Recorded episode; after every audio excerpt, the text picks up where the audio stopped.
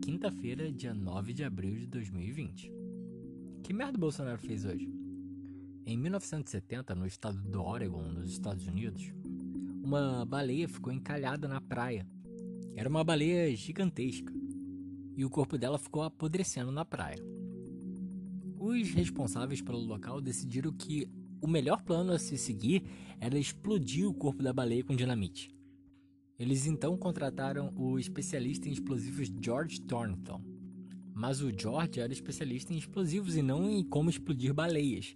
Então ele não tinha muita certeza de quanto explosivo ele precisava usar para explodir uma baleia.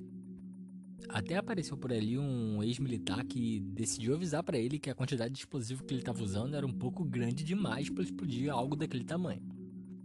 Mas pô, ele era o especialista em explosivo, ele não ia dar ouvido para esse cara, né? Então o George decidiu que meia tonelada devia ser o suficiente para explodir aquela baleia e acabar com o problema. Depois que a baleia tivesse explodida, provavelmente os pelicanos e outros pássaros do mar iam acabar beliscando aqueles pedaços e acabar comendo ela feita em pedacinhos. Bom, acontece que o ex-militar estava certo, foi um pouco de explosivo demais. E naquela manhã, quando todo mundo estava se reunindo numa distância segura, mas ainda assim estava todo mundo se aglomerando em volta da baleia para ver ela ser explodida, voou pedaço de baleia para cima de todo mundo. Todo mundo começou a correr e gritar com os pedaços de baleia caindo por cima de si. E na verdade, o pior de tudo não foi isso. O pior foi que a maior parte da baleia, que era metade de baixo, ficou intacta. Ficou intacta na areia. Eles podiam ter esperado a baleia decompor naturalmente. Eles podiam ter manualmente cortado os pedaços de baleia e ter tentado enterrar em algum lugar. E tudo isso passou na cabeça deles, mas o que eles decidiram fazer foi explodir a baleia. E eles acabaram criando um problema muito maior. Toda vez que o Bolsonaro fala que a gente não precisa do isolamento social e que ele tem a cloroquina, que é o remédio que vai resolver esses problemas, ele está fazendo exatamente isso. Ele fica aglomerando os seguidores dele na frente do Palácio do Planalto para dar entrevistas com aquela claque ridícula em volta. E fica insinuando que todo mundo tem que sair de casa e que esse isolamento é desnecessário. E fica dando a solução, que é a hidroxicloroquina. E para mim a hidroxicloroquina é exatamente a dinamite.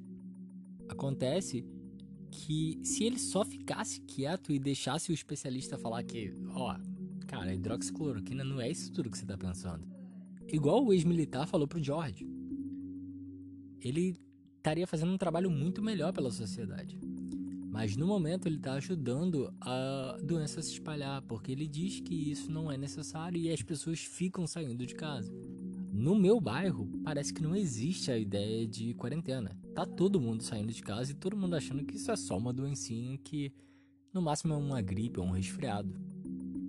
Hoje ele ficou se vangloriando muito de ter feito a primeira leva de pagamentos dos 600 reais do auxílio emergencial, mas a real é que por ele nem tinha isso, ia ser muito menos.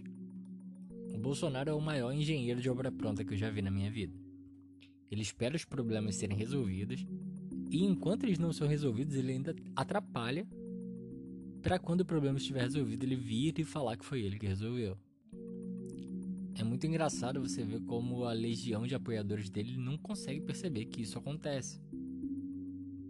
Ou talvez sejam só um bando de robôs realmente que ficam retweetando tudo que ele fala. Mas o problema é que isso influencia pessoas e eu vejo os vídeos retweetados pelos robôs sendo retweetados por pessoas da minha família próxima. Por exemplo, aquela história do primo de um porteiro que foi trocar o pneu e morreu porque o pneu estourou na cara dele e ele entrou para estatística como se ele tivesse morrido de Covid. E agora tem alguém que foi, foi curado pela hidroxicloroquina no Hospital do Unimed na Barra, aqui no Rio. Tudo isso é financiado pela milícia digital do Bolsonaro. Mas acontece que isso influencia pessoas de verdade e isso me assusta demais. Eu gostaria muito de convencer as minhas tias de que isso é errado e de que tudo que ele tá falando ali é mentira. Mas existe alguma aura de encantamento em volta desse energúmeno que faz as pessoas acreditarem nele. Então, enquanto esse cara for tão carismático quanto ele é para essas pessoas, a milícia dele pode inventar que o primo de quem quer que seja fez o que quer que seja, que as pessoas vão acreditar. O programa de hoje é isso. Eu espero que vocês tenham gostado e se você quiser falar com a gente, você pode chegar no arroba no Twitter e também no que merda presidente arroba gmail.com. Meu nome é Rafael Maia e por hoje é só.